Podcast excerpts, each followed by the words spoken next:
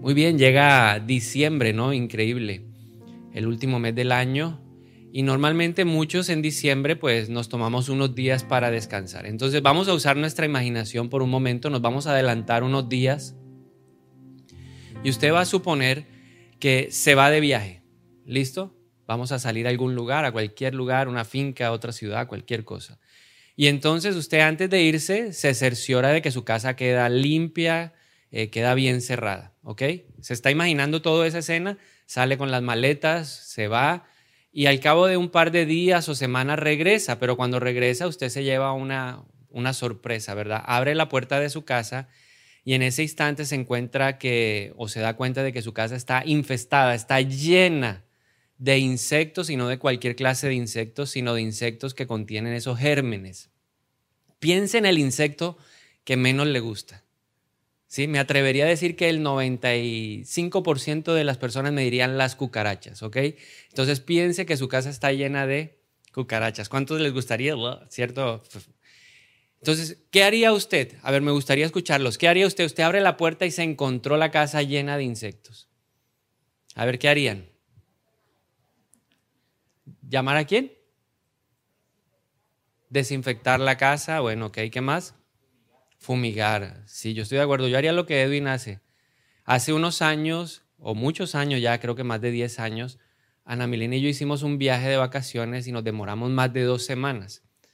Y cuando regresamos a nuestro apartamento, era un apartamento pequeño, lo abrimos y el apartamento estaba lleno de arañas, de salamanquejas. Había una cosa que yo decía, pero ¿a qué horas pasó todo esto? Si fuera yo el que abriera la puerta de la casa y me encontrara con todos, eh, con todos esos insectos, le aseguro que la decisión que yo tomaría sería una decisión inmediata y agresiva. Hace unos años, cuando nos mudamos a la casa donde vivimos hoy, pues era una, éramos como de los primeros ahí en ese sector y había mucho monte. Y cuando nos íbamos a mudar, Ana Milena me pedía, no, que tengamos espacios abiertos, que las puertas tengan mucha ventilación, pero yo soy un poquito extremista. ¿Cuántos son así extremistas con los insectos? Sí, yo le puse caucho, eh, le puse eh, malla, le puse eh, de todo para que no se nos metieran los insectos. Entonces yo tomaría una decisión agresiva e inmediata y yo llamaría a los exterminadores llamaría al hombre que me hace la fumigación en la casa y le diría, mi casa está llena de plaga, yo necesito que usted me ayude. Ahora, no sé si usted esté de acuerdo conmigo, pero muchos de nosotros, o creo que la mayoría de nosotros, haríamos cualquier cosa con tal de que nuestra casa esté libre de pestes. ¿Cuántos hacen eh, están de acuerdo conmigo de que harían cualquier cosa? Uno hace lo que sea. Hace unas semanas estaba hablando con, con la hermana Elvia, que está aquí, y ella me estaba compartiendo que después de un viaje llegó a su casa y aunque su casa estaba limpia, ella tenía la sensación de que faltaba algo, entonces se puso otra vez a limpiar todo, a desinfectar absolutamente cada rincón de su casa, porque nosotros tenemos un deseo de que nuestra casa esté lo más limpia posible. Pero hay algo paradójico. Mientras tenemos ese deseo de que nuestra casa esté limpia, desafortunadamente con nuestra propia vida o con nuestra alma a veces no tenemos la misma actitud. A veces no somos agresivos y no somos así rápidos para actuar, para sacar todas esas pestes que están infestando nuestra vida interior. Y aceptamos cosas desagradables, dañinas para nosotros. Entonces, tenga en mente esto. El temor, la angustia, la ansiedad, la preocupación son esas plagas que aceptamos en nuestra vida que tenemos que erradicar. Y hoy en esta mañana quiero hablarle de una de ellas, quiero hablarle de una plaga que se llama la preocupación. Por eso titulé esta enseñanza, Vence la preocupación. Recuerde, a usted y a mí nos gusta tener la casa limpia, resplandeciente, sin plagas, sin animales, sin insectos. Nos gusta. ¿A cuánto les gustaría dormir con cucarachas pasándole por encima? Pero a veces desafortunadamente en nuestra alma aceptamos esa cucaracha llamada preocupación. Entonces, como vamos a hablar de la preocupación, lo primero que necesitamos entender es qué es preocupación finalmente. ¿Qué entendemos por esa palabra que es tan frecuente, tan común, tan cotidiana? Se habla en todas partes, está en la televisión, está en el periódico, está en, las conversaciones, todo constantemente estamos rodeados de preocupación. Entonces la preocupación, el diccionario nos dice que la preocupación es un estado de desasosiego, de intranquilidad, de inquietud, de temor que viene a nuestra vida cuando estamos atravesando problemas o situaciones difíciles. Mientras las cosas están bien, mientras las cosas marchan bien, mientras las finanzas están bien, las cosas en la casa están bien, pues no estamos tan propensos a caer en las garras de la preocupación. El problema es cuando estamos en situaciones complicadas, adversas, difíciles, ahí empieza a manifestarse la preocupación. Este año ha sido un año bien particular porque ha sido un año de prueba para toda la humanidad. Aquí nadie se ha salvado, aquí no es que este ha sido el año bueno, para unos y no tan bueno para otros, no, este ha sido un año definitivamente de mucha prueba, un año en donde el Señor está mirando el carácter de nuestro corazón. Así que hemos sido propensos a estar rodeados de preocupación. ¿Cuántos han sentido esa intranquilidad, esa angustia, ese temor producido por las situaciones difíciles? A ver, levante la mano. Entonces usted ha sido víctima de la preocupación. La preocupación es como un viaje al futuro. Véalo de esa manera. Viajamos al futuro y ahí en el futuro nos imaginamos, nos anticipamos, creando en nuestra mente hechos o consecuencias desastrosas. Esa es una de las características principales de la preocupación. Te hace ir a un futuro que no existe todavía y te hace imaginarte una cantidad de cosas que no son buenas, porque normalmente la preocupación nunca te hace pensar bien, la preocupación te hace pensar en lo malo y la Biblia nos dice que nosotros deberíamos pensar en lo bueno, en lo justo, en lo admirable, en lo honesto, en lo que es digno de valor. Entonces, la preocupación tiene esa particularidad. Ahora, algo importante, todos vamos a enfrentar la preocupación. En cualquier instante de la vida, sea en el colegio, sea en la universidad, sea en el matrimonio, sea en el trabajo, en cualquier circunstancia, en cualquier momento vamos a enfrentar la preocupación. ¿Cuál es el problema? No saber enfrentarla. Por eso hoy vamos a aprender cómo vencer la preocupación. Cuando pienso en preocupación, cuando pienso en intranquilidad, cuando pienso en desasosiego, cuando pienso en temor por una situación difícil o un problema, o cuando pienso en alguien que viaja al futuro para pensar en hechos desastrosos o consecuencias terribles, y lo trato de buscar en la palabra de Dios, viene a mi mente un personaje bíblico. Y su nombre es Job. Yo creo que Job fue presa o fue preso, perdón, de la preocupación. ¿Verdad? Veamos lo que dice la palabra de Dios en Job capítulo 3, versículo 25 al 26. Dice, el miedo que presentía. ¿Qué es presentir? Es ir al futuro e imaginarse cosas terribles, desastrosas que nos pueden pasar en la vida. Entonces, Job dice, el miedo que presentía me ha sobrevenido. Lo que me daba terror me ha acontecido. No tengo tranquilidad, no tengo quietud, no tengo sosiego, más bien me invade la desesperación. Ahora, ¿cuál creo yo que era el gran problema de Job? Que nunca pudo o nunca supo cómo enfrentar la preocupación. Todos la vamos a enfrentar, pero el problema es qué hago con esa clase de pensamientos. No puedo evitar que los pájaros vuelen en mi cabeza, pero sí puedo evitar que hagan nido en ella, dijo un gran pensador cristiano, ¿cierto? Entonces tenemos que aprender a identificar cómo enfrentar a esta preocupación. Yo me imagino a Job pensando desde que los hijos estaban pequeñitos que les podía pasar algo. Luego cuando fueron creciendo, por todo lo que nos muestra la palabra de Dios, Job tenía una preocupación constante por sus hijos. Él ofrecía sacrificios porque él tenía miedo de que sus hijos desagradaran a Dios. Entonces yo creo que él tenía una fijación con el tema de los hijos. Él tenía una fijación con el tema de las finanzas. Y dice que todo lo que él había pensado o todo lo que él presentía le sobrevino. Ahora, ¿existe la probabilidad? ¿Existe la probabilidad que nos enfermemos en el día de mañana? Sí. ¿Existe la probabilidad de que perdamos el empleo? Sí. ¿Existe la probabilidad de que nuestros hijos se puedan desviar un poquito del camino? Sí. Pero no necesariamente el hecho de que yo vaya a ese futuro y me anticipe significa que va a ocurrir o que va a solucionar absolutamente algo. Entonces la pregunta que debemos hacernos en esta mañana es, ¿qué nos está robando la paz? ¿Qué nos está llenando de inquietud, de temor en ese futuro imaginario? Porque ese futuro que piensa, que proyecta la preocupación no existe.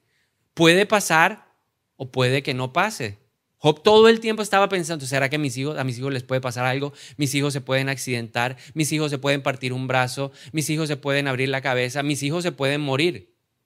Puede que pase o puede que no pase. Pero Job constantemente estaba pensando, meditando en eso. Entonces la pregunta es, ¿en qué te estás preocupando en este tiempo? ¿Qué te está llevando a ese futuro imaginario y te llena de terror, de angustia, de ansiedad, de, pérdida de la paz? Y la respuesta a esta pregunta está basada en las tres cosas más comunes que le piden las personas a las personas que oran que oren por ellos. Lo voy a volver a repetir. Hay tres cosas que, en las que normalmente la gente pide oración. Y en esas tres cosas uno puede ver que están concentradas la mayor cantidad de preocupaciones de cualquiera de nosotros. Lo primero que piden oración, o que pedimos todos oración siempre es por nuestra familia, especialmente por nuestros hijos. A ver, levanten la mano los que son papás acá. ¿Cuántos de ustedes han pedido oración por los hijos? Que nazca bien, que crezca bien, que sea saludable, que sea un hijo de Dios, que no sea parte del camino. ¿Sí o no? Que uno constantemente está pidiendo por eso y uno le pide al Señor y uno se preocupa. Ahora la pregunta es, a ver, ¿cuántos de ustedes tienen hijos pequeños, todavía menores de 8 o 10 años? Levanten la mano. ¿Cuál es su mayor preocupación con ellos? ¿Qué? que no se enfermen, Dios mío. Y entonces usted se lo imagina ya, ya se imagina entrando a la clínica, porque eso es lo que uno, uno piensa como papá y cómo va a ser, qué situación. ¿Qué más piensa un papá que tiene niños pequeños? ¿Cuál es la preocupación con un niño pequeño? Ahora ninguno tiene preocupación. Allá en el alterno, por favor, ayúdeme. Aquí todos estos son espirituales, re espirituales, nunca han sentido ansiedad, preocupación, nada. ¿Con qué le pagaré? Que estudien, que sean gente de bien, que salgan bien el día de mañana, que cuando sean grandes no se aparten del Señor. Uno se imagina hasta con quién se van a casar, ¿ya? ¿Sí o no? ¿Cuántos de ustedes se han imaginado que escoja bien, que no, no escoja a la moabita, a la monita, que no escoja a la, a la Dalila, sí, a la filistea? Uno está pensando todo eso, ¿sí o no? Pero eso se llama preocupación. Ahora, los que tienen hijos un poco más grandes, que ya son adolescentes, universitarios o profesionales, ¿cuál es su preocupación? que consiga trabajo, ¿cierto? Que se case bien. Aún piensa que los hijos, entonces uno ya está pensando, no, no, no ha tenido hijos, ya está pensando en los nietos, en los bisnietos. Eso se llama preocupación. Las esposas, ¿cuáles son las preocupaciones de las esposas? Que el esposo conozca del Señor, que, que, que no se aparten, que la familia entera esté a los pies de Cristo. Eso es preocupación familiar. Pero así como hay una preocupación familiar, también la oración que le piden muchas veces las personas a uno es, ore por mis finanzas. Entonces estamos muy preocupados por las finanzas. ¿Cuántos están preocupados por el trabajo, por el 2021, por las ventas? ¿Será que sí va a haber? ¿Será que no va a haber? ¿Será que la construcción se va a desarrollar? ¿Será que no? Que uno lee los informes, uno lee a los analistas, y uno está leyendo las proyecciones, el crecimiento, el decrecimiento se está contrayendo y todo eso lo llena uno de preocupación. ¿Habrá, no habrá? ¿Podrán pagar, no podrán pagar? ¿Si habrá para el mercado, no habrá para el mercado? Y nada de eso es valioso, o sea, no agrega valor a nuestra vida. La preocupación no sirve de nada. Y la tercera cosa en la cual podemos ver constantemente nuestras preocupaciones reflejadas es la salud. ¿Cuántos alguna vez se han sentido preocupados por la salud? ¿Sí o no? Todo el tiempo. Y ahora con el COVID, más. Uno está preocupado. ¿Cuántos de ustedes con sinceridad se han imaginado que les ha dado COVID-19? Con sinceridad. Y se lo imagina uno y ¿cómo será si me da miedo? ¿Sí o no? Estaba hablando con una persona en estos días y él nos estaba contando su experiencia.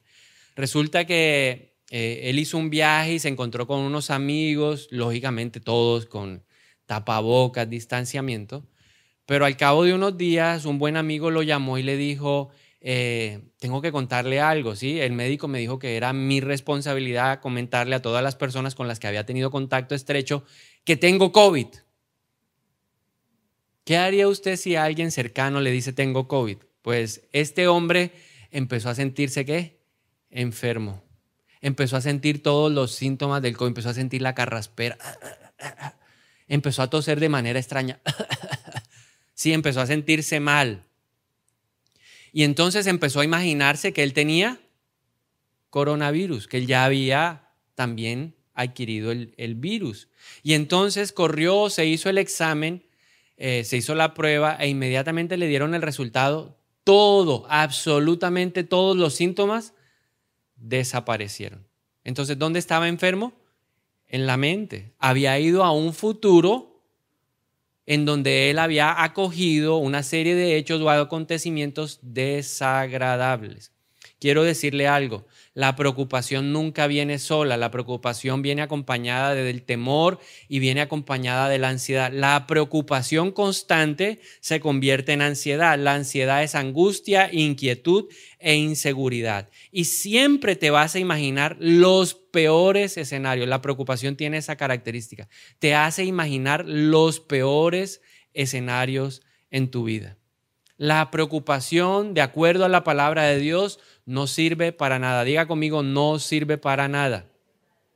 Bueno, sí sirve para algo, para desgastarnos, para enfermarnos, para debilitarnos, para quitarnos la energía. ¿Por qué no sirve? Porque te lleva a crear escenarios hipotéticos y tormentosos. Por eso no sirve para nada. Cuando uno está preocupado, todo lo que viene a la mente es tormentoso. No sé a cuántos les gusta atormentarse. Yo era uno de los que acostumbraba a atormentarme, entonces mi mente tiene una, una cosa que le gusta volar muy lejos, a donde no debería ir. ¿Cuántos tienen una mente así de loca? Y el problema es que la situación difícil te hace pensar aún en cosas por las cuales no deberías preocuparte. O sea, tú estás pasando, digamos, una situación complicada en el tema laboral y ya tú te empiezas a ver mal en la salud, te empiezas a ver mal en la familia. La preocupación tiene esa capacidad de ampliar los escenarios negativos. No te mueve a la acción porque está basado en un futuro que no existe. Es realidad virtual. Aunque parezca que está sucediendo, en realidad no está pasando absolutamente nada. Por eso es tan inoficioso preocuparse, porque no puedes actuar sobre algo que no está pasando, sobre algo que no es real. Jesús dijo lo siguiente en Mateo 6, 25 al 30. Dijo, por eso les digo, que no se preocupen por la vida diaria, si tendrán suficiente alimento y bebida o suficiente ropa para vestirse. ¿Acaso no es la vida más que la comida y el cuerpo más que la ropa? Miren los pájaros, no plantan ni cosechan ni guardan comida en graneros, porque el Padre Celestial los alimenta. ¿Y no son ustedes mucho más valiosos que ellos? ¿Acaso con todas sus preocupaciones pueden añadir un solo momento a su vida? ¿Y por qué preocuparse por la ropa. Miren cómo crecen los lirios del campo. No trabajan ni cosen su ropa. Sin embargo, ni Salomón con toda su gloria se vistió tan hermoso como ellos. Si Dios cuida de manera tan maravillosa a las flores silvestres que hoy están y mañana se echan al fuego, tengan por seguro que cuidará de ustedes. Así que mira al de al lado así, a lo lejos, dígale a dos metros, te voy a decir, Dios cuida de ti. ¿Sí? ¿Dios cuida de quién? De mí, dígalo, Dios cuida de mí. Dios cuida de mí.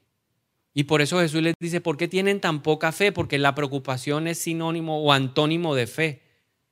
Fe es creer, preocupación es no creerle a Dios. Hace una semana hablábamos de que nuestro objetivo debe ser confiar en Dios. Pase lo que pase, yo voy a confiar en quién? En Dios. Pero la preocupación no me deja confiar en Dios. Me roba el gozo, me roba la paz, que son frutos, regalo del Espíritu Santo. Jesús le dijo a la mujer samaritana que el Señor quiere que de nuestro interior corran ríos de agua viva. Y la preocupación de manera literal seca, seca nuestro espíritu, seca nuestro corazón, nos amarga, nos entristece, nos hace la vida desgraciada, nos desgasta emocionalmente ¿Cuánta energía gastamos pensando, imaginando, haciendo, yendo a ese futuro para traer noticias desagradables? también nos enferma. La gente que está llena de preocupación tiene tensiones musculares, tiene dolor de cabeza, tiene caída del cabello, tiene pérdida del sueño, tiene mareos, tiene problemas de la piel. Todo eso se produce por el estrés, porque no confiamos en Dios, porque no creemos que Él puede cuidar de cada uno de nosotros. Se nos olvida que el Señor es nuestro pastor y que Él ha prometido que a nosotros nada nos faltará siempre te va a generar, no sé si usted ha sentido esa sensación, todo el tiempo está uno como prevenido, a qué hora va a pasar lo malo, a qué hora va a pasar lo malo, a qué hora va a pasar lo malo. La preocupación te hace centrarse, te hace centrarte todo el tiempo en esa sensación negativa y destructiva y todo el tiempo estás pensando a qué hora va a pasar. Suena el teléfono y estás que tensionado. Te llaman a contarte algo y estás tensionado, ¿sí? En estos días estaba hablando con una persona y él me decía, "Y mi papá me llamó un día cuatro veces y yo me imaginé inmediatamente algo malo." Y cuando le devolví la llamada así como asustado, le pregunté, papá, ¿qué pasó? Me dijo, nada, solo quería saludarlo. Pero ¿por qué tuvo esa experiencia? Porque él estaba qué? Preocupado con un asunto. Se estaba imaginando cosas que no estaban pasando. Por eso la palabra de Dios dice, no tendré temor de malas noticias. Así que dígase a sí mismo, cuando suene el teléfono voy a tener paz, paz. Porque la preocupación trae temores y angustias irracionales. Ahora, la pregunta es, si todo la vamos a enfrentar, ¿por qué se arraiga tan profundo en nuestro corazón? Primera de Pedro 5, 6 al 7 nos da una respuesta. Aquí el apóstol Pedro dice, así que humíllense ante el gran poder de Dios y a su debido tiempo Él los levantará con honor. Pongan todas sus preocupaciones y ansiedades en las manos de Dios porque Él cuida de ustedes. Entonces aquí en este pasaje le voy a compartir cuatro razones por las cuales creo yo que la preocupación se arraiga tan fuerte en nosotros. Pero este pasaje nos da dos en principio. Primera razón, ¿por qué eh, la preocupación está tan arraigada en nuestra vida? Porque somos orgullosos. ¿Cómo empieza el apóstol Pablo, el, apóstol Pedro? Este pasaje dice, humíllense Humillaos pues ante la poderosa mano de Dios, dice la Reina Valera. Esta versión dice, humíllense ante el gran poder de Dios. Ante el gran poder de Dios. Humíllense. Entonces, ¿por qué nos, nos preocupamos? Porque hay exceso de estimación hacia nosotros y hacia nuestros propios méritos, por los cuales creemos que somos capaces de resolver absolutamente todo. Nos falta humildad para pedirle ayuda a Dios. ¿Por qué nos preocupamos? Porque nos creemos a veces superiores a Dios. ¿Qué es lo, o con qué es o con cuál situación es la que ha estado peleando el hombre siempre? Con el orgullo. La palabra de Dios dice, el orgullo es el principio de la caída. ¿Por qué nos preocupamos? Porque creemos que tenemos la responsabilidad de resolver absolutamente todo lo que pasa en nuestra vida. Mi experiencia después de muchos años de batallar me ha hecho entender que hay cosas que definitivamente yo no puedo resolver en mi vida. No dependen de mí. No hay nada que yo pueda siquiera hacer. Y aún en las cosas que tal vez yo puedo hacer, he aprendido que es mejor buscar el camino y la voluntad de Dios para que no se genere la preocupación. Entonces, razón número uno, la preocupación está presente en nuestra vida porque somos muy, somos muy orgullosos. Allá en el salón alterno porque somos muy orgullosos. Y en otras partes, en las casas, en Barranquilla, porque somos muy orgullosos. Eso es una realidad porque somos muy orgullosos. Segunda razón, y el apóstol Pedro lo dice, y a su debido tiempo. Él los levantará con honor. Pongan todas sus preocupaciones. Entonces aquí hay varias cosas mezcladas. Nos cuesta entregarle los asuntos a Dios. Nos cuesta entregarle los asuntos a Dios. Esa es la, razón número dos. Y de la razón número dos se desprende la tres. La tercera razón es porque no nos gusta esperar el tiempo de Dios. Nuestra mayor virtud no se llama la paciencia. Número uno, el orgullo. Número dos, nos, cuesta soltar, nos cuesta entregarle a Dios. La razón número tres es porque no nos gusta esperar el tiempo de Dios. Dios tiene un tiempo perfecto, pero eh, a mí no me gusta. Y número cuatro, porque tenemos malas actitudes en esas circunstancias adversas de la vida. La Biblia dice, cuando estés enfrentando diferentes pruebas, deberías que alegrarte, porque es un tiempo en donde el Señor va a usar ese, ese espacio o ese momento en tu vida para generar el carácter de Cristo en ti. Pero a ninguno de nosotros nos gusta. Y normalmente la actitud frente a los problemas que disparan la preocupación no es muy buena, normalmente. Y de ahí la importancia en que maduremos y crezcamos espiritualmente. Pero hay una cura. ¿Cuántos quieren conocer la cura para la preocupación? ¿Cómo vencer la preocupación? Pues hay que aprender a humillarnos a nosotros mismos ante Dios, dándonos cuenta que sencillamente somos incapaces de resolver todos nuestros problemas aprendiendo a echar nuestras preocupaciones sobre Él y confiando en el Señor. Recuerde que es confianza. Confianza es creer en la palabra y en las acciones de la otra persona. ¿Qué hay que hacer? Humillarse, aprender a echar la carga y aprender a confiar en el, en el Señor. Y usted dirá, pero de manera práctica, ¿cómo lo hago?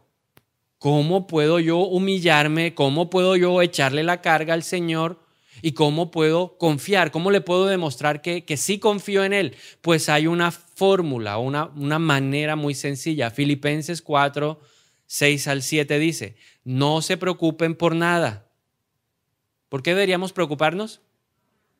¿Nos vamos a preocupar por los hijos? ¿Deberíamos preocuparnos por los hijos? ¿Deberíamos preocuparnos por el esposo, la esposa, por el trabajo, por lo que vamos a comer, a recibir, lo que va a pasar en 15 años, ¿deberíamos preocuparnos? Diga conmigo, ¿por qué hay que preocuparse? No, pero hay gente que todavía como que no ha leído bien el pasaje. ¿Hay que preocuparse por qué? Por nada, por nada, por nada. No te preocupes por nada. Repítase lo que su alma lo necesita escuchar. Mi alma necesita escuchar que no puede preocuparse por nada, porque a mi alma le gusta preocuparse. La reacción natural, espontánea, es preocuparse, pero mi alma tiene que aprender que no debe preocuparse por nada. Por la enfermedad me voy a preocupar por nada, por nada, por nada, por nada, por nada. Se preocupen. En cambio, ¿qué dice el apóstol Pablo? Oren por todo. ¿Por qué debo preocuparme? Por nada. Pero debo orar por todo. O sea, cambia la preocupación por oración. ¿Quieres humillarte? ¿Quieres echarte, echar tu ansiedad delante del Señor y confiar en Él? ponte a orar. Díganle a Dios lo que necesita y denle gracias por todo lo que Él ha hecho. Así experimentarán la paz de Dios que supera todo lo que podemos entender. La paz de Dios cuidará su corazón y su mente mientras vivan en Cristo Jesús. Las promesas de Dios van a llegar a nuestra vida por la fe, por la oración y por la paciencia. Todo lo que Dios ha prometido se va a cumplir en el sí y en el amén. Pero yo tengo que aprender a qué? A descansar. Entonces, para recordar, para hacerle un resumen así rápido. Haríamos cualquier cosa por sacar pestes de nuestra casa. Haríamos cualquier cosa porque nuestra casa se vea limpia, no nos gusta. De la misma manera debemos tener el mismo celo por sacar patrones dañinos y destructivos como la preocupación no la debemos tolerar. Hay que exterminarla, hay que tomar acciones inmediatas y drásticas para sacar a este insecto o a esta cucaracha de nuestro corazón. La preocupación no sirve de nada. Nadie por más que se preocupe le puede añadir un codo a su estatura. No sirve de nada, no arregla nada no produce ningún efecto porque está basada en hechos hipotéticos, irreales, reales en la mente, imaginarios, pero que no han pasado. Por eso no produce acciones. No sirve para nada porque no da resultados. Va contra la fe, nos roba la paz, nos roba el gozo, nos puede enfermar. Para recordar, Dios nos hace una invitación a dejar nuestras preocupaciones en sus manos. Para poderlo hacer necesito aprender a ser humilde de corazón y reconocer que necesito la ayuda de Dios. Así que yo puedo ir a su presencia a través de la oración y entregarle mi carga. En vez de estar preocupado por todo, yo debería orar por todo. Si hoy su familia lo tiene preocupado, póngase a orar. Si hoy las finanzas lo tienen preocupado, póngase a orar. Si la salud lo tiene preocupado, en vez de estar preocupado viendo las estadísticas muertos, de sí, la, estadística de cuántos hay en Montería, cuántos hay en Córdoba, ¿cuánto les pasa que todo el tiempo están leyendo eso? Nadie lo lee, gloria a Dios. Este es un grupo muy espiritual, aleluya. Sí. Pero hay gente que todos los días está viendo, subieron, bajaron, ¿sí? Alguien me llamó y me dijo, no, en tal lado subieron. Y yo, no se preocupe por nada, póngase qué? a orar. Póngase a orar. Esta mañana el Salmo 125 decía, así como Jerusalén está rodeada por montañas, así el Señor rodea a los justos. Y yo le decía, gracias Señor porque tú eres esa montaña que me protege. O sea, Jerusalén fue puesta en una montaña de manera estratégica para protegerla y el Señor me decía, yo soy tu escudo yo soy quien te cuido, yo soy quien te guardo, porque uno se angustia, uno se preocupa, uno se llena de ansiedad. Entonces recuerda, Dios te invita a darle sus preocupaciones, a que le entregues todo lo que te afana, todo lo que te carga, para que tú ores y luego le des gracias por lo que Él te va a dar. La mejor manera de erradicar la preocupación es la oración. Ore. Ora por todo. Por eso Pablo también decía, orad sin cesar. Primera de Tesalonicenses 5:17 dice, oren sin cesar. Oren todo el tiempo. Ore, ore. Si cambiáramos preocupación por oración, tremendo, el cielo se movería más y estaríamos viendo más milagros. La preocupación no resuelve los problemas del mañana, pero sí roba la paz de hoy. No te va a resolver nada, pero te va a robar la paz. Entonces diga conmigo, no voy a dejar que la preocupación me robe la paz. Salmo 55, 22 dice, entrégale tus cargas al Señor y Él cuidará de ti. No permitirá que los justos tropiecen y caigan. Amén. Entonces quiero hacerle una invitación a todos aquellos que están cargados, aquellos que están trabajados, aquellos que están ansiosos, preocupados, inquietos, a que se pongan de pie aquí en este lugar, en los salones, en su casa, en Barranquilla, si están inquietos, ansiosos, preocupados, si algo les está robando la paz, si algo los tiene así con la mente, la cabeza así grande y se han imaginado un futuro terrible, yo los invito a que se pongan de pie. Señor, y hoy reconocemos delante de ti que hemos albergado en nuestra mente y en nuestro corazón a la preocupación si hemos ido a ese futuro y si nos hemos imaginado cosas desastrosas, terribles. Y hoy te pedimos perdón porque hemos gastado energía, fuerzas, porque hemos permitido que nuestra mente se divida y hemos dudado de ti, Señor. Tú hoy nos hablabas en Santiago de ser fuente de agua dulce y ser fuente de agua salada ese doble ánimo en la mente. Hoy te pedimos perdón en el nombre de Jesús.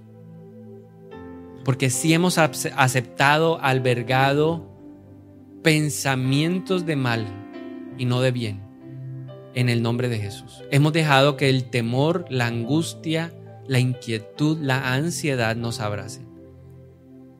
Pero hoy nos levantamos entendiendo que nos ha faltado ser humildes y te pedimos perdón porque cada vez que yo me preocupo de manera indirecta estoy diciendo yo lo puedo hacer, yo lo puedo resolver, yo lo quiero hacer a mi manera.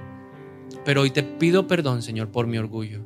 Tú resistes al orgulloso y abrazas al humilde. Abrázanos en el nombre de Jesús. He creído que yo debo resolverlo todo. Te pido perdón por ese espíritu de control, por no creer que tu tiempo es mejor que mi tiempo. Te pido perdón en el nombre de Jesús por mis malas actitudes. Porque he entrado en disputas, en arengas contra ti. He entrado a la tienda y he murmurado, he criticado tu nombre, Señor. Y hoy te pedimos perdón en el nombre de Jesús. Nos sentimos cansados, desanimados, nos sentimos estresados. Hay consecuencias físicas que demuestran que hemos, hemos abrazado la preocupación. Pero hoy tú nos dices, humíllense ante mi mano poderosa y esperen mi tiempo. Entreguen sus cargas, entreguen todo, entreguen, pongan todas sus preocupaciones. Y por eso oramos en el nombre de Jesús, para entregarte esas preocupaciones familiares, para entregarte esas preocupaciones de nuestros hijos, para entregarte esas preocupaciones de nuestra pareja, de nuestro matrimonio. Hoy oramos en el nombre de Jesús para entregarte esas preocupaciones financieras, para entregar esas preocupaciones por nuestra salud, en el nombre de Jesús. Venimos y echamos toda la ansiedad. Echen su ansiedad sobre mí, dice la palabra. Y hoy venimos y echamos a través de la oración la ansiedad. Y decimos, Señor, no podemos más. Estamos cargados, estamos trabajados. Pero hoy recibimos de ti la paz y el descanso que necesita. Oímos la voz de Jesús diciendo, vengan los trabajados, vengan los cargados, echen su ansiedad y yo les daré descanso. Y hoy recibimos descanso en el nombre de Jesús. Y la paz de Dios que sobrepasa todo entendimiento, guardará nuestra mente y nuestro corazón en Cristo Jesús. Y desde ya empezamos a darte gracias, Señor. Gracias por la respuesta a nuestra oración, porque decidimos orar por todo en todo tiempo en el nombre de Jesús. Gracias porque hoy nos permites cambiar esa ansiedad, esa preocupación por oración en el nombre de Jesús. Gracias, Espíritu Santo. Y levantemos las manos y recibamos